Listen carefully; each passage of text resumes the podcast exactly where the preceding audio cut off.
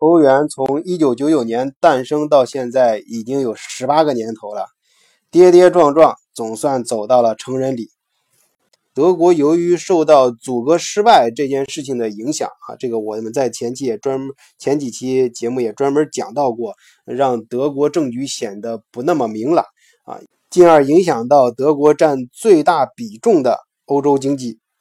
我最近还甚至在欧洲报纸上看到一篇非常幽默的文章。啊，上面画着默克尔的头像，他像卡门一样，嘴里噙着一支玫瑰。啊，题目就是在欧元这个舞台上，让默克尔跳完他最后一支舞蹈。可市场也许真的把欧洲政坛最近发生的事情当成戏剧来看了，并没有什么过激的反应，反而欧元最近却持续走高，表现的似乎还越来越坚挺了。这是为什么呢？大家好，我是晚醉，欢迎收听德国视角，醉看欧洲。今天我就给大家讲一讲欧元。欧元它的诞生，我个人觉得最神奇的是两点。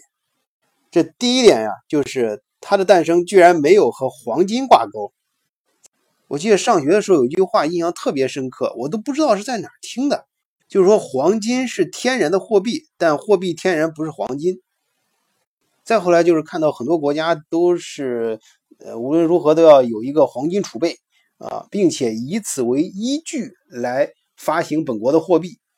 所以这个国际结算的时候，经常也是以这种黄金为主要的一个媒介的。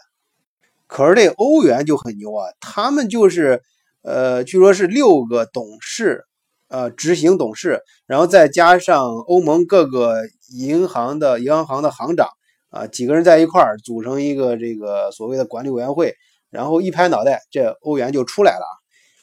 当然，我说的是开玩笑，比较夸张，呃，他们肯定有很复杂这种结算体系，我们有空可以给大家详细讲。但这里主要是说明它第一个神奇的之处，啊，第二个神奇的地方是。欧元它是一个超越国家主权的货币，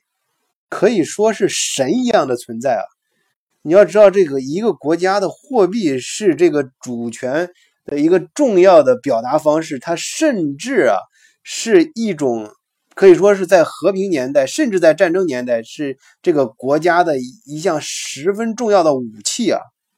我想这一点就不用我说太多了，因为前几年大家都。看过一本非常火的书，就叫《货币战争》。呃，当然，大家对这本书的看法褒贬不一啊，甚至出现了相互骂战的局面。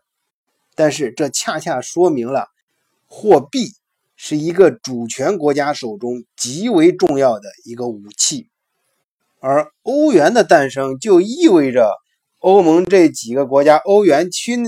进入欧元区成员的这几个国家啊，他们等于主动把自己。手中的武器上交给欧洲中央银行了，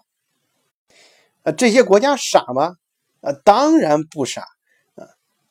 他们当时最初也是有很美好的一个想法和一个愿望的。我们通俗而简单的说，起初这个欧盟的人啊，应该有三个美好的愿望，希望通过欧元来实现。首先是节约成本。使货币政策显得呃经济而高效。当然，欧元作为一个全新的货币，呃，产生啊和它相关的机构去组建，这肯定也要花费一大笔钱，但它的投入是一次性的。一旦这个统一的货币和相关组织建立起来之后，呃，原来由于这个欧盟大大小小的国家和不同的币种。所引发的这些换汇呀、核算呀等等，嗯，这种相关的成本将会，呃，一次性省去啊，这将大大的，首先这种节约和和效率的提高啊，也包括节约时间啊，是看得见的，非常实惠。第二个方面呢，是增加流动性啊，这个流动性呢，不仅指的是欧盟的人。啊，他们到处旅游之后就不用去换汇了，就是拿着统一的欧元到处都可以花啊，也就会方便这种最社会最简单的细胞去流动，而且也包括啊这种投资资本的流动啊，呃和企业相互呃之间经济往来的流动，就像在一个国家里面吧，统一使用一种货币，那么经这个欧盟呃他们内部这种经济的凝聚力呃将会呃越来越强，那么它在整个世界的。舞台中，这个经济舞台中的分量也将会越来越大。第三个方面呢，就是优势互补，共享先进的财政经验。